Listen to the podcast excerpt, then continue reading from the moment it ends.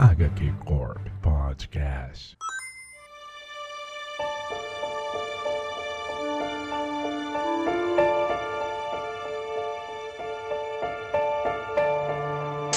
Salve, salve pessoal! Está começando mais um HQ Corp. Eu sou o Konema e hoje nós voltamos para o Instituto Xavier de Jovens Superdotados. Hoje a corporação se reúne para continuar aquele papo bacana sobre os Ex Morrison. Isso mesmo, a corporação já fez um programa o número 1, um, um programa número 2, hoje vem para o programa número 3. Em breve, num futuro não tão distante, a gente vem encerrar com o programa número 4. Então, o programa de hoje a gente vai conversar sobre o rebelião no Instituto Xavier e vai até o arco da Arma Extra. E isso compila até que edição mesmo, Bruno Mael? É, são os volumes 4 e 5 dos encadernados da, da Panini, que são do mesmo nome, né? O Rebelião do Instituto Xavier, Ataque ao Arma Extra. E na versão antiga, é, se eu não me engano, é, na versão antiga também é a mesma coisa, o volume 4 e 5. Que a versão antiga, se eu não me engano, dos capa cartão, só o último, que é um só, e que nessa da Panini vão ser dois. Mas de resto é igualzinho, então é o volume 4 e 5, pode procurar aí, que é esse que a gente vai falar. Exatamente. E aí no futuro a gente volta para fechar esse rolê todo com o Planeta X e aquele outro arco que ninguém lembra o nome,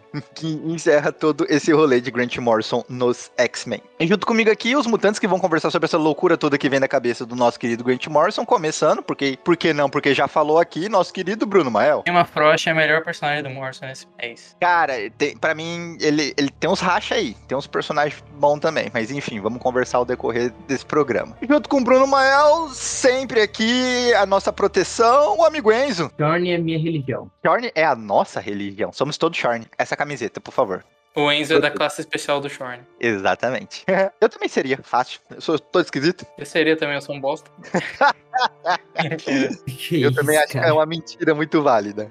E pra fechar a roda, a advogada da corporação, menina Duda. Só queria dizer que traição psíquica também é traição. Eu tive uma discussão em um outro grupo que não da corporação sobre isso daí. E eu concordo com você, Duda. É, totalmente. Isso é. Eu acho que a partir do, do, do momento que você cogita o ato de realizar, já aconteceu, entendeu? Porque que- há uma Mas quebra de confiança. Mas enfim, vamos deixar de conversar. aconte- Aconteceu É. psicologicamente, né? Aconteceu entre os dois ali, psicologicamente. O orgasmo psíquico vale, né? É válido, é válido. Quando você come chocolate, você tem um orgasmo psíquico, por que não? Vamos falar disso mais pra frente, vamos guardar pro programa. Então esse programa ele não vai ter contextualização, não vai contar qual é a história desse título, porque a gente já conversou isso lá no HQ Corp 45, que é a primeira parte do X-Men de Grant Morrison, e no 46, que é a segunda parte de X-Men de Grant Morrison. Então se você tiver curiosidade, vai lá conferir esses programas, tá? Então a gente vai conversar diretamente dos títulos. E lembrando você que tem spoiler, então a partir de agora a gente tá entrando na zona de spoiler, então fica pela sua conta em risco. Mas, um pouquinho antes, só pra avisar vocês que o HQ Corp tem redes sociais, tem Twitter, tem Facebook, tem Instagram. Não deixe de acompanhar a gente lá. Não deixe de interagir com a gente por lá, porque é muito bacana. A gente gosta de montão. E porque a gente faz várias brincadeiras legais, bacana no mundo dos quadrinhos. Então vá lá conferir as redes sociais. Só digitar HQ Corp no seu buscador. Só existe nós, só existe a gente, só existe essa corporação que fala de quadrinho toda semana no mundo. Então vá lá conferir. E sem mais delongas, vamos para o cast.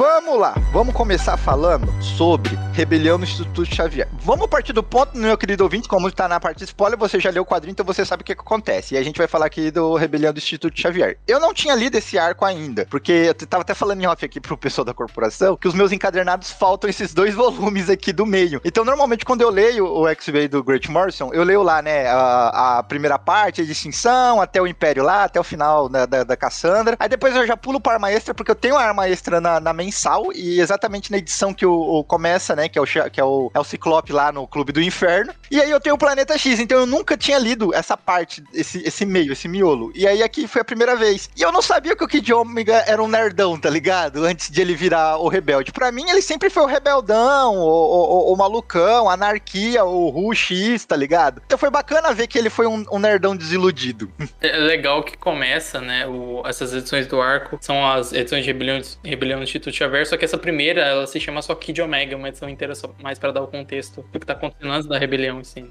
Podia ser Kid Ômega Origem, tá ligado? Facilmente. É, é, é basicamente isso, assim. Então, ele, ele leva o título da edição, então tem certo foco dele ser tipo, ah, ele é um menino prodígio, telepata muito, ferra, muito ferrado, e ele recebe uma ligação da mãe falando que ele é adotado e todo o senso de de identidade dele, assim, meio que vai embora, e ele vira basicamente um. Ele vira basicamente um moleque neonazista, é isso. Não, ele vira, total. Isso que é a parada que Neonazista é foda, né? Engraçado que a gente vê um neonazista, né, aquele carinha do gibi, lá no começo do run. E agora a gente vê um neonazista mutante mesmo. Exato, né, cara? E, e as duas contrapartidas, né? Um neonazista humano e agora um neonazista mutante pra mostrar assim, isso é perigoso, sabe? E, e essa é uma mensagem bacana que traz, que traz no quadrinho. Mas sabe o que, que eu acho foda? Que assim, ele era um nerdão nerdão mesmo. Ele tava construindo lá, ele construiu o prato flutuante da, da, da Marta lá e tal. Ele era o, o menino dos olhos de ouro do Xavier. Ele é um mutante ômega, todo mundo já sabia que ele era um telepata nível ômega. Então ele é tipo um super prodígio. E ele era todo retraído. E aí esse rolê da mãe dele já quebra ele. E em seguida também tem aquele cara lá, o cigano, esqueci o nome do, do mutante lá, como que era mesmo? O Lábia. Que também é uma mentira, né, dentro do Instituto Xavier. E aí parece que, tipo assim,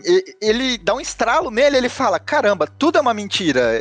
A parada é, é, é anarquizar, sabe? É, tipo, ele nota que, tipo, ele tem que. Não é sobre o que ele é, como ele se porta, né? Ele começa a usar os poderes justamente pra fazer o que ele quiser na- no rolê. E tem o rolê da droga também, né? Que eles introduzem nesse arco, que vai até o, o planeta X, dessa droga porrada, no inglês do Kick, que é uma droga que, ah, melhora os poderes mutantes, só que ela vai. é, ela também vai deteriorando, deteriorando o organismo e a mente da pessoa, isso vai voltar também lá no final. E aí ele meio que forma uma a ganguezinha, a ganguezinha neonazista, né?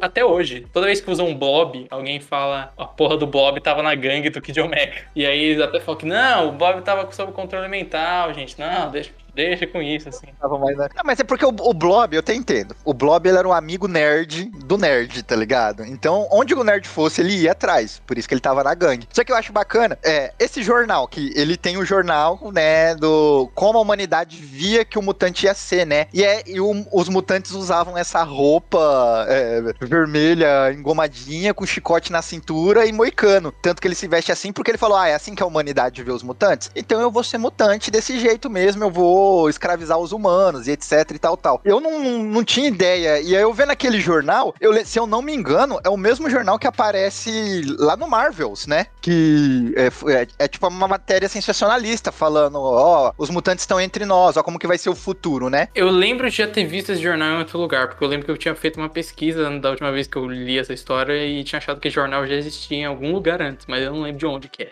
Exatamente. Eu acho que é do Marvels, cara. Bota aí pra pesquisar aí, meu caro ouvinte. E uma coisa que eu acho interessante é que um- no, o Kid Ômega tem uma hora que ele tá já, já com o moicano, já anarquizado, e ele tá com uma blusa, Magneto estava certo. E aí eu deixo aqui, eu deixo aqui essa, essa, essa discussão, porque eu sempre fui muito contra os preceitos do Magneto, desde que eu comecei a ler X-Men, desde, enfim, sempre fui muito contra o Magneto. E o que ele, o que essa, o que a gangue Ômega tá fazendo é justamente o que faz, é, é, eu acho muito bacana como o Morrison aborda isso, porque literalmente eles, o sonho do oprimido é em virar o opressor, né? Então eles, toda essa raiva que eles, que eles sentem, eu acho que essa raiva que o Kid Omega sente não é nem só de ser mutante, mas toda essa crise de identidade que ele tem, tanto por ser excluído, por ser um nerdzão, tanto com a própria mãe falar que ele é adotado, toda, todo esse lance, ele junta isso com esse ódio pelos humanos e ele subverte e começa a fazer exatamente o que o, o professor Xavier sempre temeu, digamos assim, né, que, que acontecesse. Então eles, eles têm essa, essa visão de vingança. Tem uma hora que eles matam, eles vingam a morte daquele estilista, né, famoso, mutante e tal. E eles falam que, ah, uma vida a gente já vingou, agora faltam só as outras 16 milhões de Genosha, do extermínio que teve nas outras edições, né. E isso é bacana, porque ele é muito inteligente, né? Porque ele o tempo todo, o Xavier vem argumentar com ele, ó, patati, patatá, não pode fazer isso, os humanos são nossos amigos e tal, tal. E ele usa as próprias palavras do sonho do Xavier contra ele, né? O tempo todo ele, ele dá ótimos argumentos pra é, é, desbalancear o, Xa- o- o Xavier no- no- nos argumentos, né? E também aquela parada toda hora que ele fica falando, não, você falou sempre, tipo, o Xavier vai reclamar da roupa, ele fala, não, você falou que a gente é diferente, que a gente tem que se expressar, eu tô me expressando. Você vai agora querer me censurar? Que papo é esse, sabe? Mas é isso que ele diz assim, ah, quando é, ah, você diz pra gente sonhar, pra gente pensar fora da caixa, mas quando esses pensamentos não são os mesmos que os teus, aí você não, nos, nos reprime, né? Ou seja, Que é a definição do Xavier, assim, né? Tipo assim, exatamente quem é o Xavier. Ele, assim. Tapa na cara do Xavier, mano. a gente tem que a gente tem que ser diferente até certo ponto, até onde tu aceita, mas quando a gente passa desse limite e é aceitável pra ti, aí tu já considera como errado. E é, cara, isso eu achei genial, assim, é, o-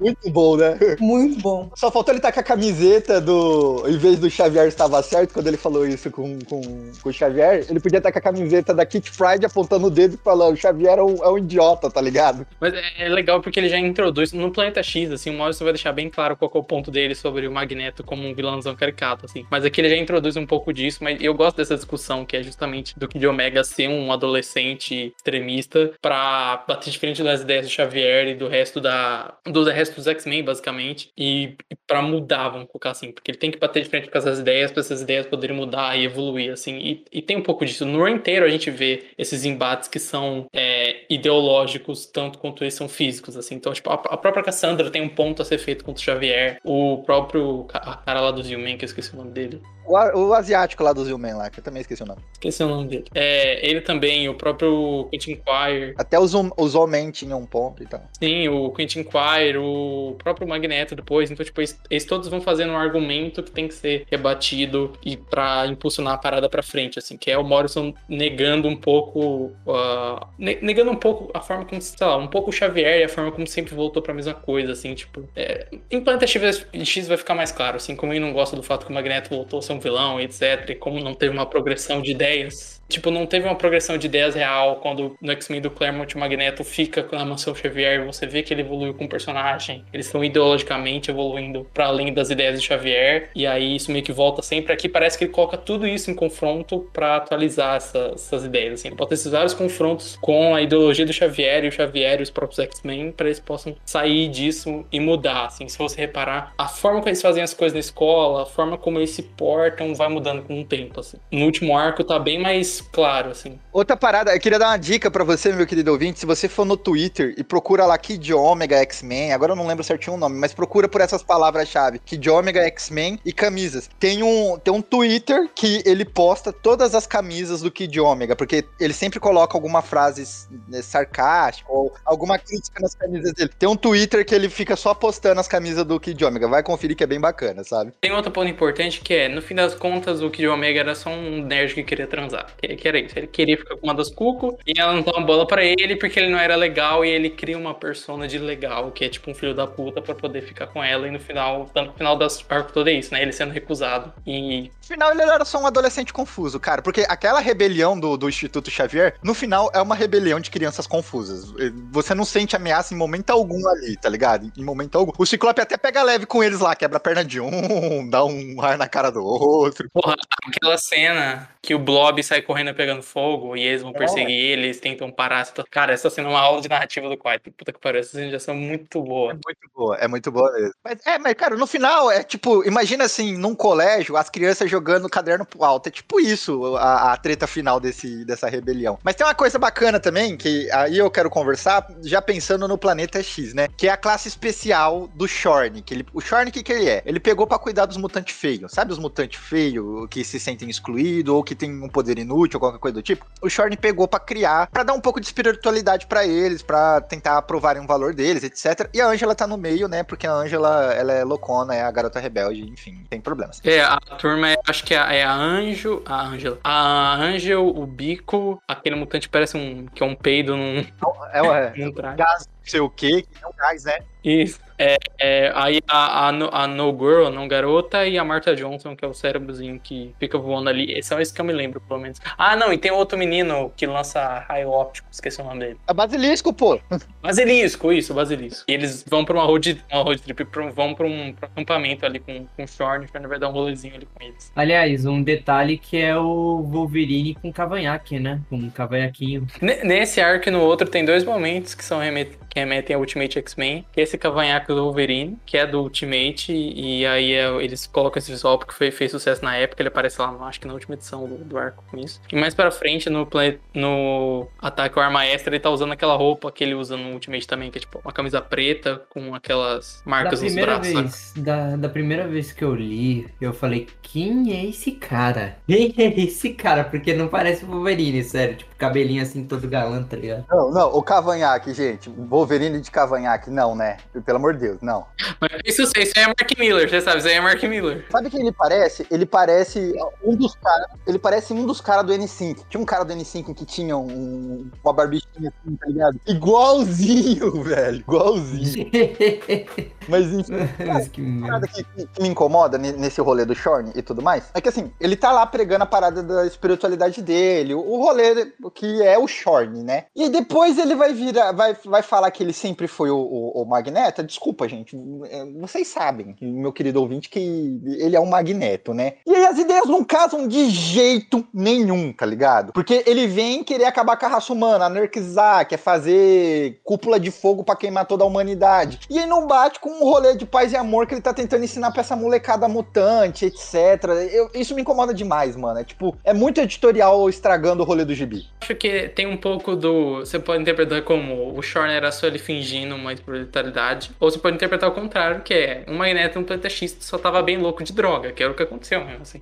Ele tava com uma droga pra caralho. Assim, a gente não vai comentar o planeta X aqui, mas já comentando um pouco. O arco inteiro é todo mundo falando: ah, o Magneto era foda, o Magneto é foda. Aí o Magneto aparece, todo mundo fica tipo, nossa, eu achei que o Magneto era mais foda, você é só um velho broche. Aí o Magneto fica, não, eu sou foda sim, pô. Aí ele fica tomando droga e falando, eu sou foda. Aí fica todo mundo falando, ah, eu gostava mais do Shorn, Magneto. O Magneto falando assim, ah, aqui é o Shorn, quer, ser, quer ver o Shorn aqui, ó. Ele pega o capacete do Shorn e fica, aqui o Shorn. Sabe, dá pra ver que ele tá bem louco. Então você pode interpretar que ou ele tá fingindo, ou o Magneto depois ele só tá bem louco de droga e de, de velhice, de meia idade. E não pode esquecer que também é o Magneto velho pegando a novinha, né? Que, que ele fica com a Esther, né? Com a Esme. Esmer, isso, desculpa. Não, mas eu acho que fica implícito que ele não fez nada com a Esme, não, porque a Esme fica dando em cima dele e fala, sai daqui, menino. É, pode ser também, eu não lembro. Aí eu vou ter que reler Mas, quando eu enfim, for. é outro, outro, outro arco. Outro rolê, outro rolê. É, então, mas me diz uma coisa, me tira uma dúvida que eu fiquei, que eu fiquei quando eu li. Quando o, o, o Shorn vai lá acabar com os Homem, ele usou os poderes de Shorn dele ou ele usou os poderes de Magneto dele? Que ele fala que ele tem um segredo com, com, com a, a Angel lá. E aí eu fiquei em dúvida se ele abriu o buraco negro da cabeça dele e torrou todo mundo, ou se ele usou o magnetismo e zoou todo mundo e esse é o segredo. Eu fiquei meio na dúvida, sabe? Ah, eu, eu acho que não faz diferença, que o segredo é que, tipo, eles têm essa imagem do Shorn como monge, não violência, e no fim das contas ele, tipo, matou aquela galera que tava naquela van pegando fogo no acampamento, ele olha, faz o segredinho pra Angel por isso, tipo, ah, não fala que eu não sou. Eu acho que nem isso do poder, assim, eu fiquei achando que era, mas eu acho que é mais o que ele fez mesmo, é a violência. Bacana. Outra, outra dúvida, qual que é a mutação secundária do Kid Omega?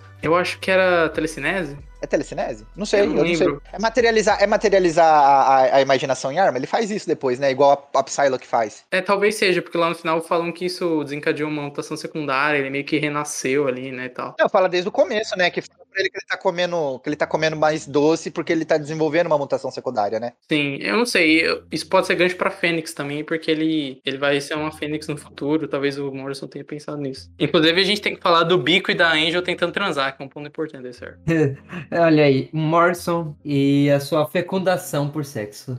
É, é- é o Bico e a Angel transando, não é tentando transar, transando e os homens assistindo. Não, eles tentando, eles tentando, porque eles não transaram ali. Porque tem uma hora que o, o, o menino peido, ele escapa do, da roupa, e aí o, o Bico tira a camisinha, porque não usou. E aí na edição seguinte, eles vão fazer lá quando estão entregando os prêmios dos alunos. Eles Não, não- eles- eles- eu, eu entendo Não, que eles tá fizeram ele grávida não- é, exato. Sim, Eles mas fizeram- eles fizeram não nesse dia dos Yumen, eles fizeram no dia da premiação lá. Não, mas Não, os, eles fizeram, sim, fizeram porque no dia do eles, homem. eles, É. eles falam, Eles falam que o peito falam dela- que... que o peito dela é, é redondo, cheio de leite. Ah, mas não, mas eles não estão transando de fato, eles estão, tipo, dando É. Tanto que quando corta pra eles, Não, estão de roupa e o bico fala, ah, eu não sei como vai ser isso aí, entendeu? Tipo, Não, eles estão transando, ô, ô, Bruno, porque o, o Bico fala pra ele, ó, que merda que a gente fez, que não sei o quê. Aí, aí ela fala pra ele, ah, você não tava achando ruim cinco minutos atrás quando tava cacarejando, é, quando eu tava por cima de você, ou coisa assim, sabe? Ele- é, ela fala que eles transaram, que tanto quando ele entrega o prêmio, ela vomita e ela fala, eu tô grávida, tá ligado? Porque já rolou.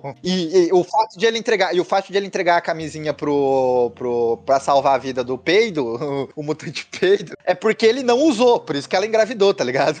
Não, é, ó, eles estão em cima, eles estão deitados de roupa em cima do outro e o menino tá vendo, e aí o. Longe, não dá pra ver, eles estão longe, pô. Cara, dá pra ver literalmente tem a imagem na, na porra dá da, pra da- do transar com quadro desenhado. roupa, dá pra transar com Dá pra roupa. transar de Tem roupa. buraco eu no jeans, cara. Tem buraco no jeans. É verdade, ó. E ela tá falando, bêbada. eles não transaram ainda, porque no final disso aí tem o lance do menino Pedro que escapa, e aí o bico dá a camisinha pra, pra prender o menino Pedro. E eles fazem depois, por isso que é engravido. entendeu? Mas, é, é, é, mas ele não usou a camisinha, então ela- de qualquer jeito a camisinha não seria útil. É que não mostra, né, também quando eles transam, enfim. É, Sim, é não só. mostra, mas é em algum momento. Então fica aí a dúvida, fica aí a dúvida pro, pro ouvinte esclarecer. Transaram ou não transaram? Eis a questão.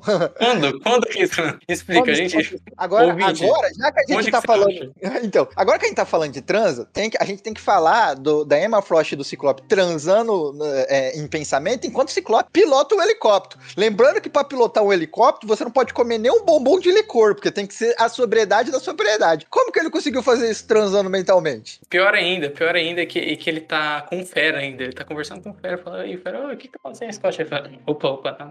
Cara, é um treinamento, é um treinamento mental foda, né? Foda, de concentração profunda, né? Ha- Haja concentração. Mas enfim. E lembrando que isso aconteceu, e aí ah, lá pra frente a gente vai comentar um pouquinho sobre isso. Não, eu ia falar também do, do lance do Jumbo Carnation, né? Que ele foi introduzido, eu acho que um pouco antes, que já mostra os mutantes falando dele, que é um mutante estilista famoso e tal, que é, que é assassinado. Ele apareceu nos, nos carrascos agora, né? Sim, Recentemente. aí ele foi, ele foi ressuscitado, porque ele morre nesse arco e nunca mais volta. E ele foi ressuscitado esse ano, e aí parte da trama eles investigando lá a morte. Tem até um diálogo muito bom do, dele com Fera, do Ciclope com Fera, que a mídia fica perguntando sobre o Fera ser gay. Ele fala, tipo, ah, a minha ex-namorada tentou espalhar isso sobre mim pra me fuder, e eu tô tentando, tipo, pegar isso, e aí o Scott fala, tá, mas você não é gay, Fera. E Fera, tipo, ah, sei lá, se eu sei, posso ser, não posso ser, tipo assim, eu sou mutante, eu não passo pelas mesmas coisas. Eu gosto, assim, como o Morrison não esconde a metáfora, a gente até comentou isso no arco anterior, assim. Eu acho esse diálogo genial, porque é, é, essa frase resume tudo. Tipo, Fera, cara, eu passo pelas mesmas dificuldades que um, que um gay pa- passa, tá ligado? Então, tipo, que diferença faz se eu sou ou não sou? Eu, entendo os caras, eu posso ser, posso não ser, isso não vai mudar nada na minha vida. Eu acho sensacional, mano, esse diálogo. Eu acho que pra, é, pra época funciona muito bem, né? E como ele Exato. consegue usar, usar direito, assim. E meio que, e meio que deixar aquele, aquele subtexto de, tipo, todos os X-Men são gays, assim, foda-se. Seja no nível metafórico ou no nível literal, é isso, sabe? Tipo, Seja num nível trisal. Exato. Isso é uma parada que o Reaça não pega de jeito nenhum no texto. Ele, ele- ele não entende que o que o Morrison tá tentando dizer aqui é que todo mutante se sente. Todo gay é, um- é um. É o um Morrison, reflexo assim, ele de- gay, né? nesse diálogo, ele escapa da metáfora e fala literalmente. Ele bota o Fera pra falar literalmente o que ele quer dizer, tá ligado? Você, fã de X-Men que não gosta de gay, você tá lendo errado. Você que, você, você que é leitor de X-Men e tem preconceito com qualquer tipo de minoria, o Morrison tá literalmente dizendo isso: que todo mutante passa pelas mesmas dificuldades que qualquer minoria. Então eles são iguais, entendeu? E, e você é um babaca. Tem outra coisa que acontece no final desse arco, que o Xavier desiste do Instituto. E desiste não, ele fala que ele vai sair da posição de líder do Instituto. Que é isso que a gente tava falando do, de debates que pra rebater o Xavier, nesse arco ele fala, tipo, ah, então... é, tipo, a escola vai fechar, entre aspas, eu vou sair pelo menos depois. E isso vai ser continuado que vai ter que ter outra pessoa dando aula, etc. E só em outros runs que vão continuar isso, basicamente, assim, mas é um momento importante. É, ele fala que, que ele é parte de um problema, né? E, que- tipo, é meio dele. Ele entende que ele sempre vai impor o que ele acha certo e, e ele entende que isso é errado. Então ele é parte do problema, né? E ele Olha tem aí, que- a ação mais madura que ele teve em, em anos. Exato. E vai ficar basicamente depois a, a, a Emma o Scott, basicamente como os seriam os, Os os líderes, também os, sim, a Emma tem toda esse lance de professora. A interação dela com as cucas é muito boa nesse arco, né? Porque as cucas ficam Ah. puta falando, tipo, ah, você não quer saber de nada. Olha o tanto de. Você matou um monte de aluno seu antes, com a galera lá da geração X e dos Hellions. É, você não quer saber de nada. E aí ela- elas brigam com a, com a Emma. Só que a Emma ainda conseguiu colocar um, um ideal heróico em uma delas, né? Que é a uma que vai lá e sacrifica e derrota o Quentin Quire. E aí a. Emma tem que se aproximar da Angel. E tem uma cena ótima dela levando a Angel pra vestir roupa. E meio que, tipo, ensinando a, a a necessariamente ser mulher, mas, tipo, performar feminilidade, que é o que a Emma Frost faz, assim. É, descobrir a, femini- a- a- a- ser mais feminina, assim, né? E tal, mas aí. É, não, assim, não literalmente, mas no sentido performático, porque a Emma é uma pessoa performática, ela quer, tipo, ensinar a parte performática, que ela ensina pras Cuco, por exemplo, tipo, as Cuco isso, né? andam, as Cuco andam com roupas iguais e falam igual, andam sincronizadamente, assim, sabe, tipo, Essas, Sabe? essas gêmeas, essas quinqua, quin, quinquagêmeas, não sei como é que é o, Vem o cá, gêmeas. plural de cinco aí pra gêmeas. Cara, elas me assustam demais. É, assim, tu pode jurar que são clones, eu acho tão... É que parece um coletivo, né? Parece. Não é, é, parece que elas são uma mente só com vários corpos. Mas eu acho que é, tipo, essa é a ideia, sabe? Que, tipo, elas são quincas gêmeas e elas são um coletivo, né? Tanto que hoje em dia é mais a quebra do coletivo, porque uma fica corrigindo a outra. Tanto que até na fase do Hickman, uma fala assim, ah, meu nome é isso. Ah, não, mas esse é o meu nome humano, eu tô pensando em outro. Aí outra fica puta porque já tinha apresentado ela e ela tá contradizendo uma outra. é legal porque elas meio que, tipo, ficam putas com o que a outra pensa, porque ela também pensa o que a outra pensa, então tem o lance, tipo, até antes, quando a menina quer namorar aquele moleque que se revela ser um alien, elas estão bravas que, tipo, ah, ela quer namorar esse moleque, ela só fica pensando sobre isso, e elas também têm o mesmo pensamento. É meio, é meio difícil imaginar, mas elas são, tipo, cinco em uma, mas também são uma cada um. São individuais, né? Então, isso eu acho uma parada, que, dependendo do, elas, as, as cucos, elas são muito bem trabalhadas ao, ao longo dos X-Men, assim, tipo, são personagens que ficam bem é, fixo, né? Todo autor acaba dando algum aspecto pra elas, acaba trabalhando elas de alguma maneira, assim como também tem aquela, mutante- tem aquela mutante fada, que ela também vai ser muito bem trabalhada em alguns, alguns runs, né? Que isso, isso é muito bacana. É, elas vão se tornar só três durante um tempo, e agora com o Hickman que elas voltaram a ser cinco, né? Porque duas delas vão morrer ao decorrer de todos esses anos. Que, gente, isso é uma história lá do, do meio dos anos 2000, então há um, um gap muito grande aí. É, então, spoilers free aqui.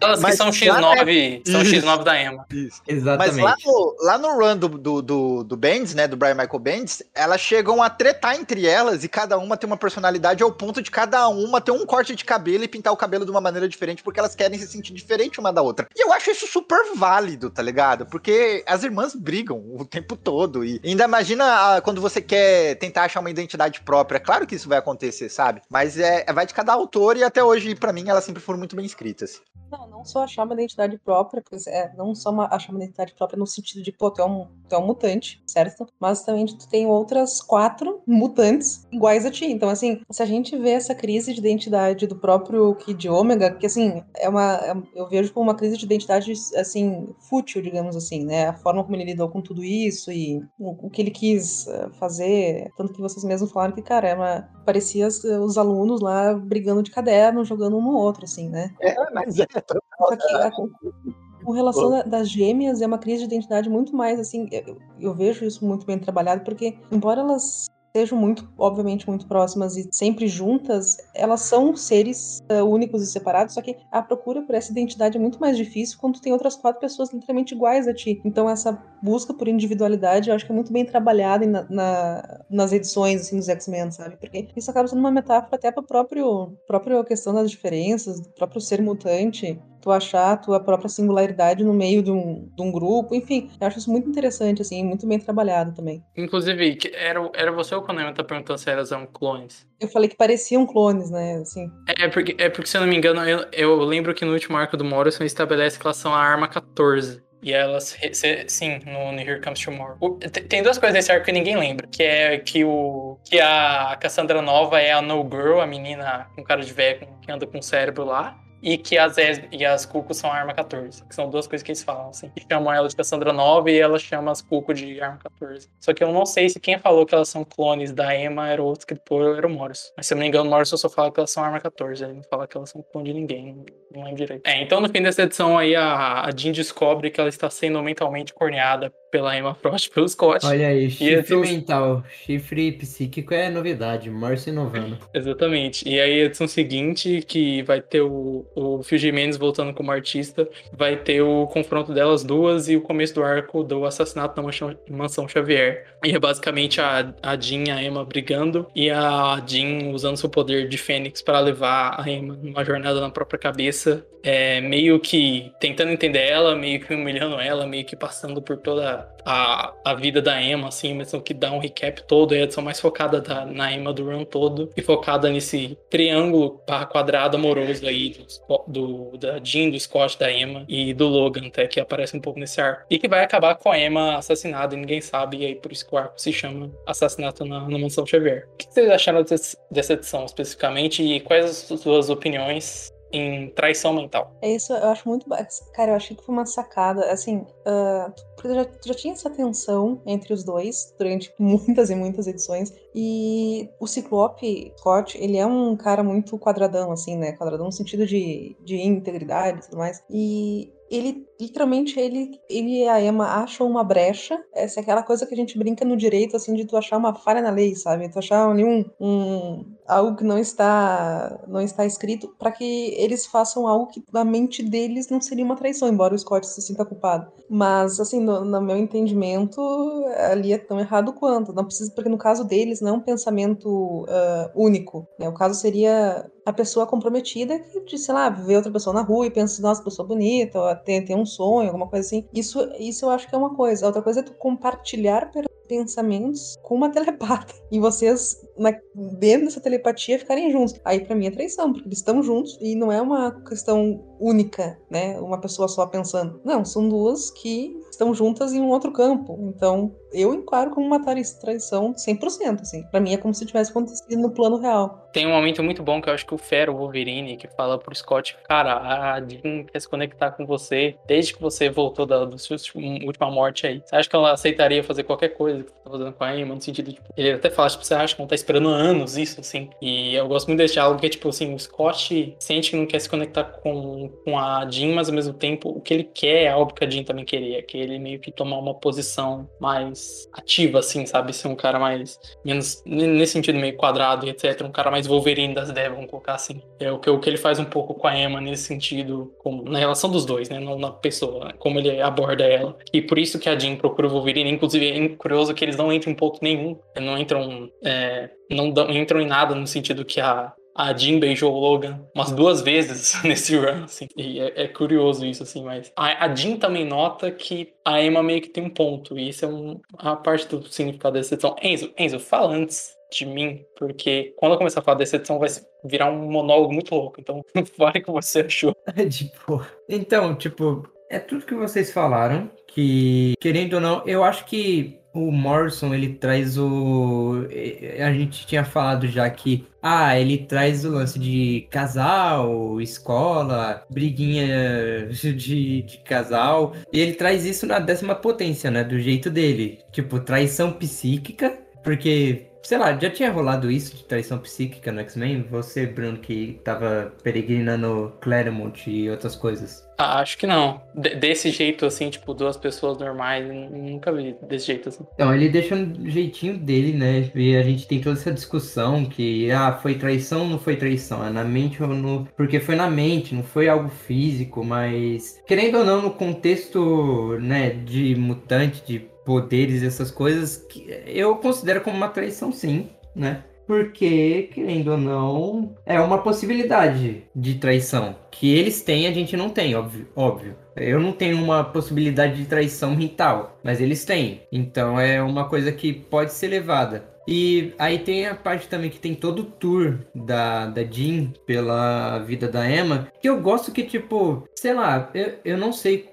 é que eu não leio muito X-Men, mas eu não sei se a Emma era tão.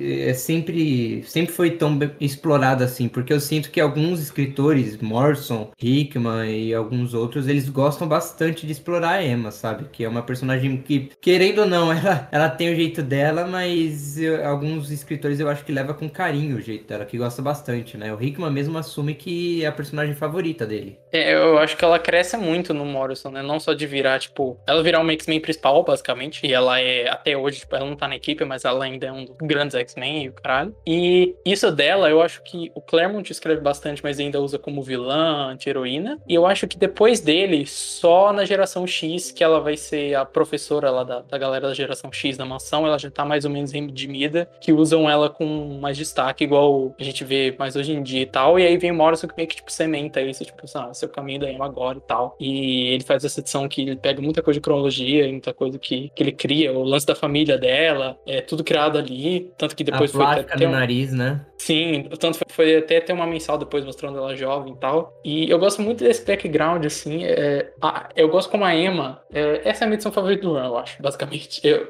cada, vez- cada vez que eu penso, eu gosto mais. assim, porque ela é basicamente. Ela é filha desse cara rico. Ele olhou e falou assim: Bom, seu irmão, eu não vou dar porque é uma decepção, ele é maluco, etc. Depois estabelecido que ele é gay também. Ele tá até com o Bob hoje em dia. É, ah, essa irmã aqui não vai ser, essa irmã sua aqui não vai ser. Vai ser você, a pequena rebelde Emma. E aí a Jean vê, tipo, ela é toda magricela e desembolsada, e o nariz não é o mesmo e tal. Ela recusa a fortuna do pai e ela basicamente faz a vida dela inteira. Então tem muito de uma questão dela querer ser independente e querer ser, é, vamos assim, desprendida, fazer as coisas por ela mesma e ser uma pessoa, é, vamos assim, impenetrável e ser essa, essa mulher que consegue o que ela quiser e o próprio dinheiro e não depende de ninguém.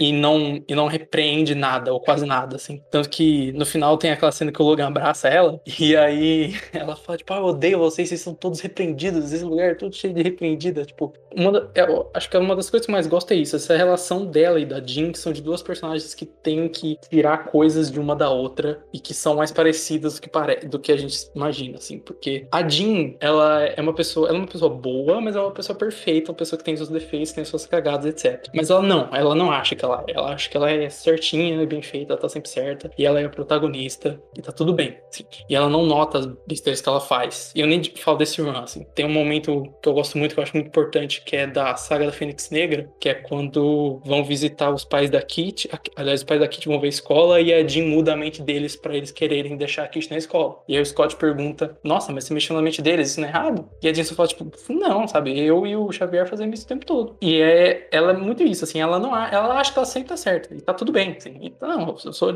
eu sou a Jean, eu tô certa, não tenho nada ruim, não tenho pensamento nenhum, não tenho defeitos, etc. Tanto que nesse arco ela não fala nada sobre ela ter beijado o Logan, por exemplo. É, e a Emma, em oposição, ela é uma pessoa menos perfeita ainda que a Jean, só que a Emma, ela não é repreendida, ela, ela expõe tudo isso. Tipo assim, a Emma sabe que ela tá sendo filha da puta, ela sabe que ela tá certa, ela sabe quando ela tá errada, ela não esconde, tá ligado? A Emma não é tipo, nossa, descobri que a Emma Frost é uma filha da puta, no sentido é, de ser Tá a ali, personalidade né? dela. Tá ali, ela sempre deixa bem exposto isso, não, não é segredo pra ninguém. Essa, essa filha da puta que é uma expressão muito ruim, né? Ela, essa acidez dela, esse jeito dela, vamos colocar assim. E ela sempre expõe isso, não é segredo pra ninguém. E, ela, e ao mesmo tempo que ela expõe isso, ela se expõe como pessoa, ela tem toda uma, uma performance nela, assim, tipo, ela tá performando feminilidade. Ela não tá só simplesmente sendo uma mulher com roupas apertadas e etc. É, e aí elas têm que tirar uma coisa da outra, porque a Emma de fato se apaixona pelo Scott. Só que ela não quer se apaixonar no sentido que é uma vulnerabilidade. Tanto que no final ela fala, tipo, porra, por que eu fui me apaixonar pelo Scott Summers? Porque no fim das contas você amar é você se deixar vulnerável de certa maneira. E a Jean tem que aprender o meio que, vamos colocar assim, a, a Emma pega o bom da Jean e a Jean pega o ruim da Emma, no sentido que a Jean tem que entender que ela não vai estar sempre certa, que ela não vai ser sempre a protagonista, que ela tem seus erros. Tanto que no final do. é, depois, quando ela ressuscita a Emma do assassinato, é isso, ela olhando, tipo, ó, o Scott precisa de você e ressuscita. E o final desse run é a Jean vendo. Isso vai ser um spoiler pro próximo programa, mas enfim. A Jean vendo que se o Scott não ficar com a Emma e separar os X-Men, o mundo vai dar uma merda. Então ela vai lá e meio que dá a benção dela pro Scott ficar com a Emma. Pô, ah, não, ele não precisa de mim, ele precisa dela. E a Jean tem que entender que ela não é a protagonista, ela não é a mulher perfeita mais importante do mundo. Ela é só uma pessoa que nem todas as outras. Que entra no lance do Morrison de coletividade, que é esse assunto desse run inteiro. Se você se acha mais foda, ou pica, protagonista, você, você tá quebrando essa, essa coletividade. E aí a Jean tem que entender isso pra conseguir aceitar a coletividade. Tanto que quando ela faz isso no último ela se junta no nexo das Fênix lá e vai embora, assim. Então, sim, essa edição é meio que um, um ápice, assim, desse desenvolvimento dela e da Jean, e sem envolver muito o Scott. O Scott tá lá, mas essa dinâmica do, do trisal, colocar- trisal não, né? Do triângulo amoroso, ele tira pra discutir realmente a figura das duas e o que as duas estão fazendo, etc, assim. E por, por isso que eu gosto muito, porque é uma edição que é meio que o ápice de todo o desenvolvimento das duas ali. E a Jean já entende o que ela tem que fazer no final e tal. E também tem, assim, eu não quero é, tirar culpa do Scott. O Scott também tá errado. Mas também tem o desenvolvimento no sentido que, tipo, cara, o Scott, ele transa com a Emma vestido de fênix, sabe? E, tipo, tem uma, aquela edição que ele entra na mente dela antes, ele literalmente cai de paraquedas com um monte de roupa dele voando, sabe? Ele meio que, ele quer, ele quer ser heróico em todo lugar, ele quer ser aquele negócio performático do herói, e aí ele sente que não tem isso com a Jean, que a Jean quer ser aberta com ele, ele quer ser uma pessoa normal, quer ser duas pessoas, e com a Emma sim, com a Emma ele pode se vestir com a roupa de X-Men, tirar separar ela e, e comer a Emma com a roupa de Fênix, sabe? Porque ele tem um lance que. Ele tem kinks e ele não quer falar pra Jean, cara. Ele tem No toda final, uma parte dele. final o Ciclope é um, fech, é um feiticeiro. É um fe, fe. Fetichista. Isso. Quer, quer, quer, ela de, quer ela de dominatrix, quer ela vestida de fênix, quer ela vestida de fera, ele quer ela vestindo qualquer roupa. Ah, por isso que ele gostava É. daquele clone da Jean, que era é, meio que uma dominatriz, né? É, por isso que ele gostava dela com roupa de, de clube do inferno. Ó, esse Olha safado. aí, olha aí. Sempre esteve ali e a gente não viu. Não, e não só ela, mas como também ele. Ele gosta de se performar como herói. Tanto que, tipo, tudo que acontece nessa fase, o Scott nunca fica, tipo assim, ah, eu tô meio mal da, de meu heroísmo aqui por causa de. Não. Só no ataque ao arma extra que ele não consegue lançar raio, que é, tipo, meio, aquela metáfora meio Homem-Aranha perder poderes, né? Tipo assim, ah, umas meio crise de, de, da cabeça e de. Qual é o nome? Brochei.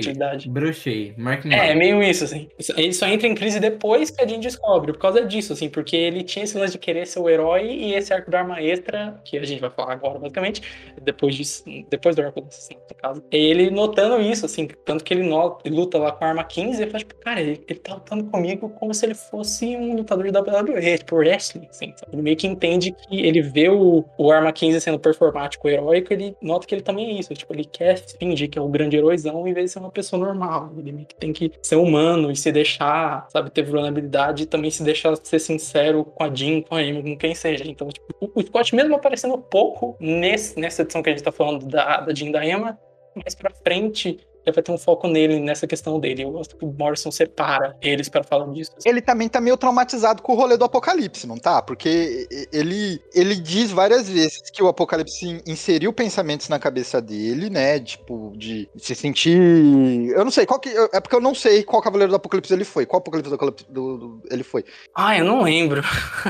Enfim, whatever, irrelevante. Mas quer dizer que o Apocalipse inseriu pensamentos maldosos na cabeça dele, e depois que ele voltou ao normal, isso ainda tá lá, e as maldades que ele fez, os pensamentos maldosos estão lá, e ele não consegue superar isso. E por causa da relação que ele tá tendo com, com a Jean, que tá meio travada, que eu não entendi o porquê tá, tá meio travada a relação, mas ele não consegue conversar disso com ela, e também não consegue conversar com o Xavier, porque o Xavier é insensível, ponto final. E aí, com a Emma não, com a Emma ele consegue se abrir com a Emma, e a Emma consegue entender eh, esse rolê de ser vilão e depois voltar a ser herói, porque a Emma foi assim, né? Sim, ela, ela, ela também, ela se identifica e ela também é meio psicóloga dele. A Jean também tem um lance que ela tá virando Fênix, então tem tipo um poder Ela tá enorme. perdendo- é, parece que ela tá perdendo a humanidade dela, né? Mas aí a Emma é assassinada, gente. E aí eles começam a investigação do assassinato na mansão. E, e é bacana a, a maneira que ela é morta, né, mano? Ela, ela é despedaçada, velho, com um tiro de, de, de diamante. Achei bem criativo. É, mas antes, não sei se é antes ou durante, que tem toda a questão da, da, da Angel e dos filhotes, ah, larvas,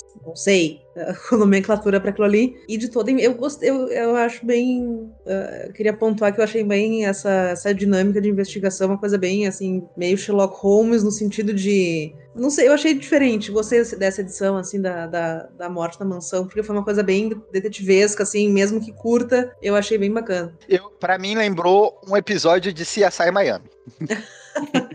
Mas esse trope é o trope do, do jogo detetive, basicamente. Que é tipo, ah, tem um assassinato na mansão, vamos fechar a mansão e descobrir. Tipo, é um trope meio famoso de história de mistério, que, tipo, ah, tem um assassinato em um lugar e ninguém sabe e tem que fechar, tipo, assassinato no Mano, trem. tem aqueles jogos, tem aqueles jogos de tabuleiro de atuação que a galera gosta de fazer isso também, pô. Sim. Eles até jogam. A turma especial do Shorn tá jogando detetive, né? Pra falar que é o mesmo rolê. Real, real, verdade. Aí o, o Basilisco faz alguma piada. Real, eu não tinha lembrado disso. É, eles estão até brincando com a morte da Emma, né? E ele fala: Não, não existe é, é, esses locais em detetive. Ele fala: Ah, que se foda, o detetive é meu, existe tudo que eu quiser.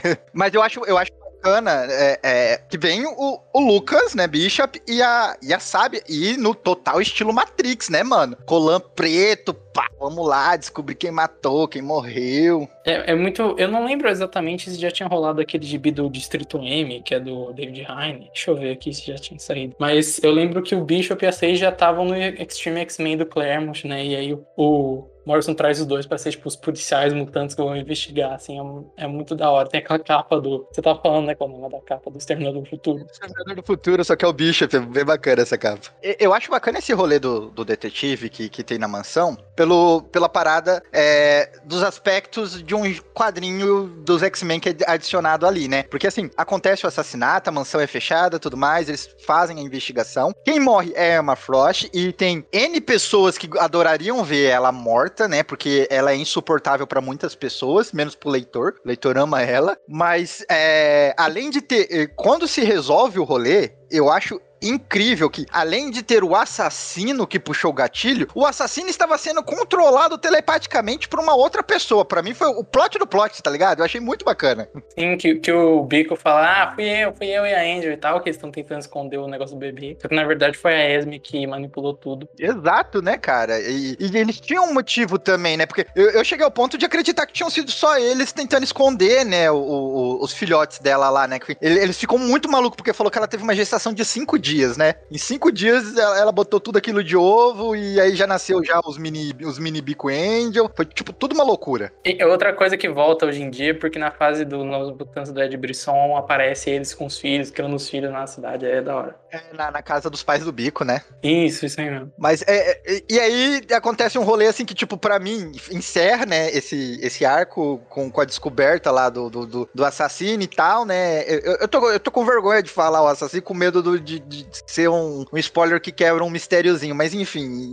Ah, já falou já 300 vezes. E quem matou foi, foi a é, Esmer? Isso, a Esme. Esner, isso. É, foi ela manipulando a cabeça do Bico e da Angel. E aí dá aquele plot pro Planeta X que vai ter depois, né? E aí eu, eu, eu acho o final dessa edição quebra-clima, porque aí o bicho chega e fala assim: Ah, cadê o Ciclope? E aí a gente vai ver o que o Ciclope tá fazendo com o Wolverine lá no Arma Extra, né? É, é que tem um momento que a. Que, que apontam a arma pra cabeça da, da Sage, pra, da, da Sabe, e ela desmaia, assim. E ela acorda e fala: Eu lembro que se a arma tava nessa posição e o braço nessa posição, deve ser uma pessoa dessa altura. Eles falam: ah, o Scott tem essa altura. Cadê o Scott? Porque o Scott saiu é, logo depois, tipo assim, a Emma já tava. Assim, quando eles viram que o Scott sa- tinha saído da mansão, a Emma já tava morta. Então, e aí fica aquele lance que a Esme tava trabalhando com alguém, ela ia encontrar alguém, e eles descobriram quem era, que a gente vai descobrir depois que é o Chorneto, mas aqui eles ficam achando que vai- é o Scott, e eles vão explicar o que tá acontecendo com, com o Scott e o Logan na edição seguinte. Então, só pra, só pra comentar, eu acho muito bacana o Wolverine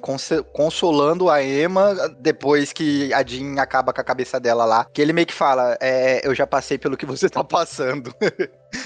eu já me meti no meio do relacionamento de Jean e Scott. Eu sei pelo que você tá passando. Eu, eu gosto que o comentário que ela faz parece tá um comentário que é quase, tipo, meta, no sentido que ela olha e fala, tipo, cara, as vidas de vocês, vocês estão todos reprimidos, vocês, tipo, parece que ela tá olhando pro drama de novela que ela tá vivendo. Então, tipo, caralho, os X-Men, mano, vocês, vocês são muito cagados, vocês são muito novelão, vocês são muito reprimidos, meu Deus, sabe? Parece que ela tá quase fazendo um meta comentário, assim. Quase falando, tipo, porra, os X-Men é foda, né, bicho? Os caras é foda. Parece que ela tá falando isso. Mas, ela, eu interpreto assim. Ela tá falando: Caralho, mano, é muito difícil viver nessa mansão. É muito drama. Todo dia, todo dia uma Maria do bairro diferente.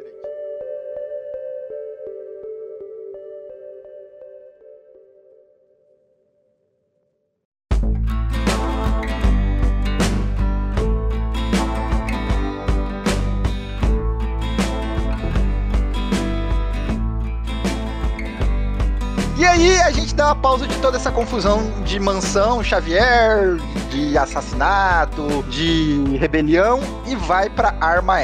E, cara, eu, eu vou começar essa discussão que, tipo assim, primeiro a gente tem a melhor dupla, né? Que lendo esse run, só reafirma uma parada, que porque eu, eu tava lendo Wolverine, o, o recente agora, do, do Pierce. E eu tava vendo Bromance, né? Wolverine e Ciclope. E aí eu parei pra ler isso aqui pra, pra gente poder gravar. E aí, aqui também tem o Bromance, Wolverine e Ciclope. Só mostra, mano, como esses dois sempre tiveram alinhado. Por mais que eles briguem, por mais que eles tretem por causa de mulher e tudo, os caras são muito brother, mano. Eles sempre se ajudam quando são necessários. É, é meio que um paralelo com o arco anterior, né? Que se o arco anterior tira uma edição das três pra é, fazer uma edição sobre a Emma e a Jean, e esse tira um arco, é, tira uma edição das três pra fazer uma edição sobre o Scott e o, e o Logan no bar. Cara, a propósito, tipo assim, o Scott tá no Clube do Inferno tomando uma e o Logan vai lá convencer ele, ajuda ele no lance do Quantum X. Tipo assim, e o. Aliás, e o. o, o dente de sabre tá lá só de sacanagem. Esse, trope, é, esse, esse plot é muito bom, tá ligado? É, essa edição é muito ideia muito boa, boa. né? Essa do Clube do Inferno. E aí eles vão. Eles, eles ficam enchendo a cara e chorando as mágoas, e o Wolverine falando: Meu irmão, esquece isso aí, vamos ali salvar o mundo.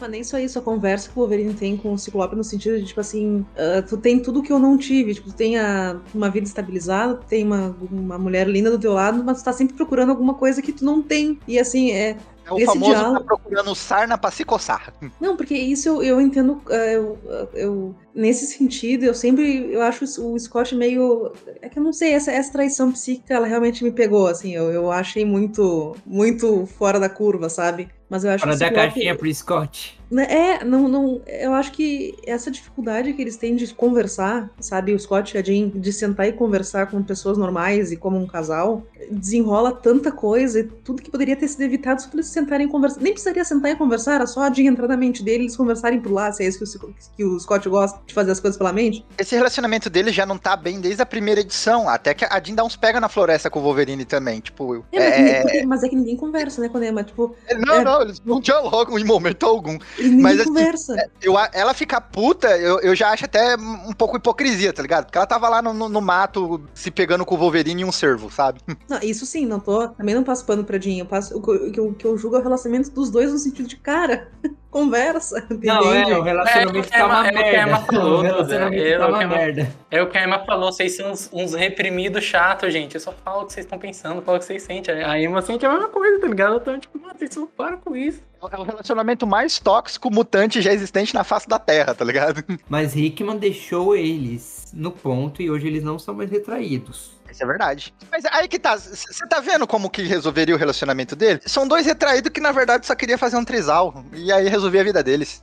Eu, eu, eu gosto que tem um momento que o Logan meio que pergunta e o Scott meio que expõe tudo que tá sentindo, né? Que ele fala, tipo, ah, quando eu tô com a Emma não tem pressão, não tem, não tem expectativa, ela só tipo, é, aceita com quem eu sou, só posso ficar mais solto, assim. E a Jean não, a Jean parece que uma, é uma pessoa que eu conheço desde que eu sou adolescente e ela me faz sentir adolescente até hoje e parece que eu tenho uma expectativa, sabe? E aí é engraçado que o que o Logan dá uma resposta de meio, tipo, cara, isso aí que você quer, tipo, ele, ele fala isso que acho que a Dudu tinha falado antes, né? Que, tipo assim, cara, você tá aí vendo sua vida ser o heroizão que, que tá com a garota perfeita e tudo certo, e você acha e que, tipo, que a Jean não aceitaria o que você tem com a Emma se você só falasse com ela, e se você só, sabe, é, se você só se abrisse pra ela, sabe, se você só conversasse com ela, ela não toparia. Tipo, ela deve estar esperando você fazer isso, você criar bolas há anos. assim. E é, é muito bom esse diálogo dos dois, assim, que é, é expositivo ao mesmo tempo que ele é realmente uma amizade, eles estão realmente se expondo ali, tendo essa conversa terapêutica, assim. Mas o, o, o que a Duda tá falando, eu não acho errado, não. Eu, eu sigo do mesmo princípio que ela. Vê que tanta O- coisa poderia ter sido evitada, nem, nem- como eu disse, nem, precisa- nem precisaria conversar, já que eles são adeptos aí do plano da psíquico aí, de, né, podia fazer as coisas por lá mesmo também, sabe, então, mas eu vejo, não sei, eu sinto que eles estão, eles têm tanta coragem pra enfrentar outras coisas, mas quando se trata do próprio relacionamento, eles são muito medrosos. É porque eu acho que existe algumas regras não escritas do relacionamento mutante telepático, tá ligado? E pá, ela não pode ler os pensamentos dele sem autorização, senão dá DR. É tipo não, mexer não, não, mas não, não isso, mas não, tipo não, assim... eu tô falando. é, de- de- deixa eu chegar do ponto. É, é- é tipo mexer, mexer na- nas, nas redes sociais do, do, do cônjuge sem autorização, sabe? Aí dá DR. E aí fica nessa guerra fria entre os dois, não sabendo se, se pode perguntar, pode ver, não pode ver, não pode perguntar. E aí dá, dá toda essa avalanche de merda, sabe? Tira uma dúvida: onde foi que o Wolverine conheceu o Phantonex? Boa pergunta. É que eu acho que o. Phantomex foi atrás do Wolverine, na real, entendeu? Ele foi atrás do Wolverine pra fazer a missão aí da, da arma extra. E o Wolverine foi atrás do, do Scott. Eu não perdi nenhuma edição, não, que eu fiquei procurando Não, depois não, pra não. ver se teve um encontro antes. Não, foi aqui mesmo, Não, né? não. Então, beleza. Não, é, ele só, só antes, antes dessa edição, assim, tipo, sem mostrar, mas eles mencionam que o, o Phantomex foi lá e falou que sabia tudo sobre a arma X e convocou o Logan, mas o Logan queria o Scott porque ele confia. Tem uma cena muito boa que o Scott tá e ele pergunta quem que é aquele cara piscando pra mim do outro lado do bar? E aí o Phantomex com o telefone. Todo de branco com telefone, mano. Muito bom, né, cara? Inclusive tem, tem a outra cena muito boa que é a cena do dente de sabre do Logan no banheiro, no Victorian lá doce, essa cena é maravilhosa.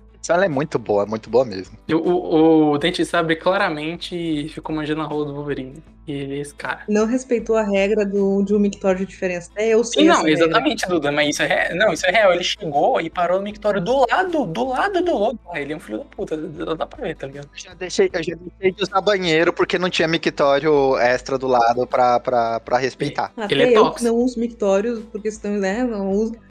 Sei dessa regra aí. Então, é... queria saber de vocês, o que, que vocês acharam da troca? Tipo, porque quem entrou nesse arco foi o Bachalo, e tipo, ele é diferente de todos que tinham passado até agora, como artista, sabe? Pela história ser uma história mais de ação, eu achei até que ficou bacana, sabia? Cara, eu achei que o, o mundo, esse, o, o mundo lá que é do Phantom X, tipo assim, na arte do Bacalo casou bem, bem demais. Assim, eu acho que o Morrison pensou muito bem. E é curioso, porque esse arco, ele, eu acho que ele é meio também, tal qual a Emma Frost, o Bacalo ficou mais um, um artista top de linha depois desse arco, porque ele tinha feito a geração X, ele é um artista já que tinha, tinha feito o Era da geração X com o Lobby e tal, e fez um certo sucesso, só que aqui ele tá no título principal de X-Men. E depois, cara, ele vai estar no run do, do Claremont quando ele volta, no run do Carey, no run do Jason Aaron, no run do Bendis. Tipo, sabe, ele tá sem. Ele é um dos poucos caras que é um artista de X-Men que trabalhou em todas, todas as eras depois dos anos 90. Tem, sempre tem o Chris Bacalo. Sabe, não, da- daqui a pouco na era Hickman vai sobrar um Chris Bacalo. É, era Hickman, que não é mais tão Hickman, né? É, Era de Krakow.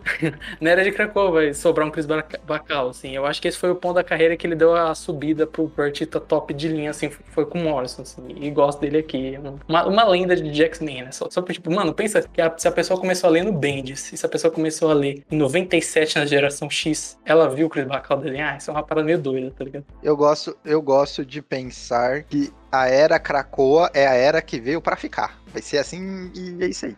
Tira, a- aí agora al- alguém me explica qual que é o rolê da arma extra. Pra, até pro ouvinte também se contextualizar e porque e é uma parada que me deixou um pouco confuso. Eu sei que assim, a, a- a arma X, né, é a arma 10 e o projeto arma era um projeto do governo de construir um super soldado que iria combater várias ameaças da humanidade, isso incluindo os mutantes, né? O Capitão América é arma 1, o, o, o Bazooka é arma alguma coisa, 2, 3, sei lá. O Wolverine é arma 10, o Fantonex é arma 11, ou, eu não lembro qual é o número do, do Fantonex, enfim. E eles Eu, têm eu arma acho que ele é a 15, 12 e aí a 13 é aquele ini- inimigo que eles lutam lá no, no Arco dos Novos Mundos, a 14 são as Cucu e a 15 são esse aí. Ah, a Cuco é a 14? E- Sim, eles mencionam lá no último arco. Que bacana. E esse maluco aqui da eletricidade é a 15, correto? E o Fantonex quer acabar com ele por quê? Só porque ele vai destruir a humanidade? É, assim, ele quer mais acabar com a arma extra, né? Ele vai, leva lá o Logan, ele, ele sabe sobre o passado do Logan, mas ele não quer contar, basicamente, né? Porque ele quer que o Logan ajude ele pra levar lá e destruir a arma extra, porque a arma extra que criou ele, fez eles, e o caralho, assim. E, e no final tem um twist muito. Cara, isso é muito Morrison, isso nunca vai recuperar depois, eu adoro. Que o Phantomex olha e fala, tipo, ah, eu não sou nem francês, esse sotaque aqui é falso e tal. E aí, antes o Scott fala que, pô, o Arma 15 luta como se ele fosse, tipo, um lutador da WWE, como se estivesse fazendo uma performance heróica e tal. E no final, o Phantomex mostrando que eles eram pra ser, tipo, uns heróis do governo criados pra bater de frente com os mutantes, uns heróis fabricados e tal. Eles tinham essas posições, eles iam fazer esses papéis e tal. E aí tem uns, uma cadeira, tipo, reunião da Liga da Justiça com o nome de cada um. E, tipo, cara, esse conceito é muito bom. Heróis fabricados. E o, o Morrison vai usar isso depois, anos depois, eu acho que em Multiverse, né? Eu acho que no Superman dele também. A ideia é muito boa. Verdade, verdade, né, mano? Ele tem até um satélite, é total Liga da Justiça. Sim, então, eles são tipo isso, assim, eles são tipo a Liga da Justiça fabricada. Tanto que o Phantom X é um cara meio Batman, assim, né? Ele é pra ser o cara super fodão, que sabe de tudo e esperto e tal. Capitão América, Superman. É verdade, né, mano? Ó, Ótima analogia. Parabéns, Morrison. Eu queria, eu queria saber de você que é fã do Wolverine, quando é esse lance quando ele olha no computador, ele olha a origem de arma X dele, as memórias que ele não tem. Isso aí. é, isso deu em alguma revista ou depois? Porque fala um milhão de vezes que o Wolverine agora sim ele sabe tudo do passado dele. Esse valeu? Como, como foi? Tira uma dúvida. Isso aqui é antes de Dinastia M, né? Então, eu tô pensando, isso aí antes de origem ou não é? É antes de origem. Pois é, mas se é antes de origem, tem é, aquele, é justamente aquele quadro. Não, não, é, ah, é uma, é uma minissérie do Wolverine chamada Origens de 30 edição, não é a HQ Wolverine Origem. Ah, tá, porque. Tá, mas. Não, porque teve um. Quando ali quando ele tá enfrentando o Kid Ômega, ele fica. Tem um quadro que é justamente ele como bem, bem na HQ da origem, eu acho que me chamou a atenção, inclusive eu fui na dúvida da data de cronologia, mas enfim. Ah, é, o, o, o, o Kid Omega faz ele ter uma visão ali, não? Um negócio assim. Isso, isso. Faz a visão da vida dele, de quando ele era kid. É, não, é o Wolverine, o Wolverine Origins é depois do, do Dinastia M mesmo, mas o Wolverine Origem minissérie original. Nossa, eu odeio esse artista aqui, cara. Ele é o Steve. Steve Dillon. Eu, eu odeio a arte do Steve Dillon, desculpa. Nossa, gente. não Meu do Deus. Steve Dillon. Nossa, não, pô, aí você forçou, cara. O, o primo do, do Felipe Dilon. Ô, mano, coitado do Steve Dillon, cara, que esteja num lugar melhor. É, Então, Bruno, é, isso aqui é, é antes de Dinastia M. Isso depois de Dinastia M vem aquela minissérie chamada Wolverine Origins, no plural, né? Do Daniel Way. E aí ele vai pegar isso aqui e vai encaixar lá no meio das histórias. Vai, vai virar plot lá pra frente nas 50 edições de Wolverine Origins, é, que é inclusive é a fase do Wolverine onde surge o Daken, né? É que eles introduzem o filho dele. Não, mas a minissérie Origem, ela tem alguma relação, fora o nome? Porque eu, A do, do a, a que conta a origem, origem mesmo dele, do de, que criança. Isso, será que não Ah, foi bom. depois desse arco? Era essa a minha dúvida. Ah, boa pergunta, aí tem que ver data. Mas eu acho que, que já aconteceu, porque o Kid Omega mexeu na cabeça dele mostrou cenas lá, né, do, do- da origem. É, pode ser isso, pode ser que ele ajudou. Tinha a revista Arma X também na época, talvez. eu vou é procurar, eu acho que- verdade, era muito boa, por Al- sinal, essa revista Arma X. Então, porque eu acho que tinha alguma coisa com Phantomex ali, que eu acho que é aí que deve ter começado. Mas esse plot do Wolverine lembrar que ele é, durou, né? Diz que demorou mesmo. Não, hoje em dia o Logan já sabe o merda que ele era, porque ele era um merda, gente. Não sei se vocês o- sabem. Hoje em dia o, o Logan já deve ter recuperado a memória tantas vezes que ele já sabe até quantas vezes ele foi no banheiro, sabe? O Wolverine, ele não, o Wolverine ele é meio traumatizado ainda mais hoje em dia, porque ele lembrou da vida dele, ele lembrou que ele era um merda, ele era um terrorista, tá ligado? Ele era, ele era mal mesmo, assim. Tanto que tem aquela parada também da hipocrisia do Xavier, que o, o Xavier apagou a mente dele, né? Que o Wolverine, ele foi contratado quando ele era mal pra matar o Xavier, assim, infiltrar no Instituto Xavier como mutante e matar o Xavier. Aí o, quando ele chegou lá, o Xavier olhou a cabeça dele e falou: "Ah, então não vai acontecer não". Apagou a mente dele, ele, opa, opa, o que tá acontecendo? Aí ele virou um X-Men, tá ligado? Então você lobotomiza os seus amiguinhos, Xavier. Aí a galera, entendeu?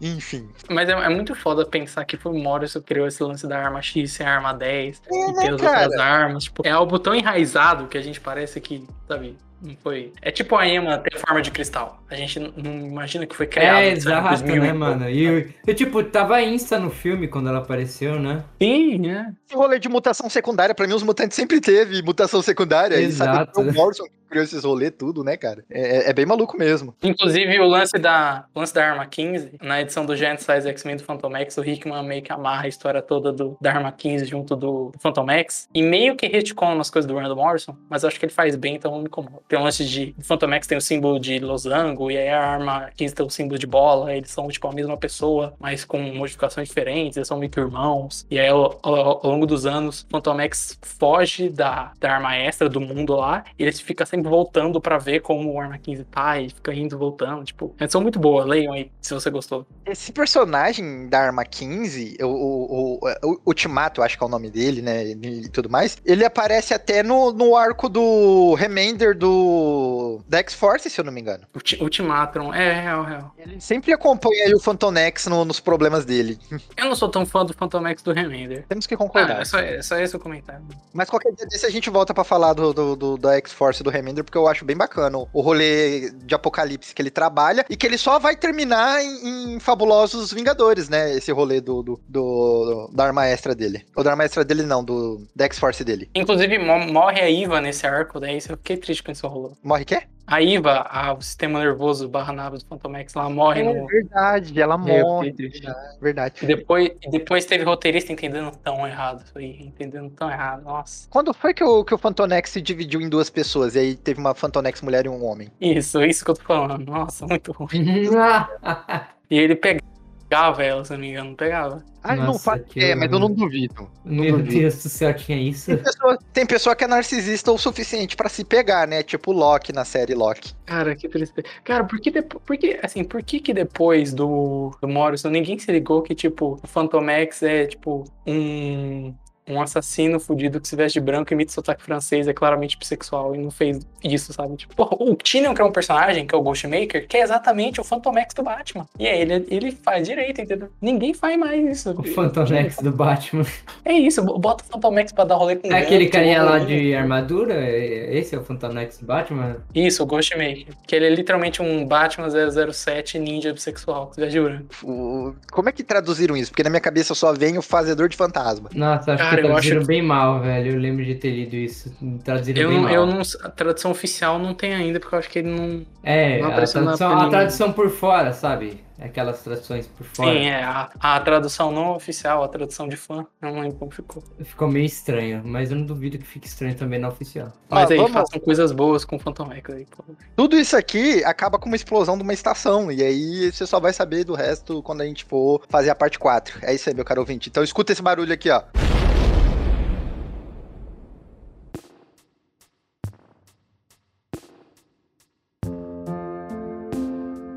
É isso aí, meu caro ouvinte. Terminamos aqui a parte 3 do X Morrison. Eu espero que você tenha gostado da- dessa nossa análise sobre essa fase do Grant Morrison à frente dos X-Men. É, Pelo menos esses três arcos que a gente conversou aqui, né? É, Considerações finais. Alguém quer dar alguma coisa? Quer falar alguma coisa que deixou de falar? Aproveita que essa é a hora. Morrison é Deus. Ele é o nosso senhor, nosso senhor Morrison. Gostamos? Gostamos. Ah, eu, eu tenho uma coisa pra falar que Emma Frost do Morrison, hashtag transrights, entendeu? Na minha cabeça, Emma Frost do Claremont e do Morrison são trans e o Morrison bota várias coisinhas, tipo o lance que ela, que ela tinha um, um corpo que era totalmente diferente do corpo que ela tem hoje em dia, que ela faz muita cirurgia. E, assim, gente, tô querendo dizer numa visão meio datada dos anos 2000, assim. E a forma como ela performa a feminilidade, não necessariamente, sabe, uma mulher, mas ela tá performando o tempo todo, e as poses que ela faz, a linguagem corporal dela. Tipo, olha só, é, quando a gente fala de performance de feminilidade e de é, performar de drag queen, é diferente quando a gente fala sobre o gênero dela, e esse não é o ponto, assim, tipo,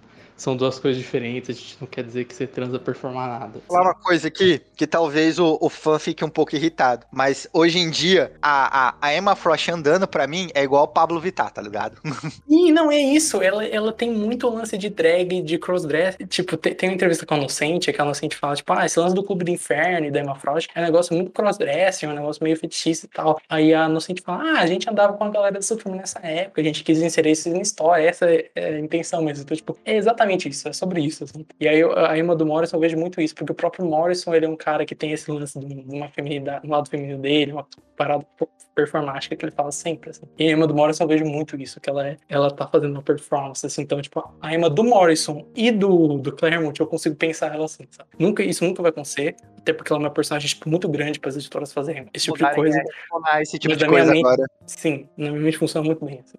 E, e claramente, quando o Morrison conta lá o passado dela, dava pra falar que ela era um menino que virou uma menina, porque é- era outra personagem, um bilhão de cirurgias pra ela virar Meu supermodelo isso ia gostosa. dar, isso ia dar, Isso ia na dar. época, Ia dar. naquela época ia, ia Bom, os X-Men ia ser cancelado, certeza, tá ligado? Se você fizesse um rolê desse.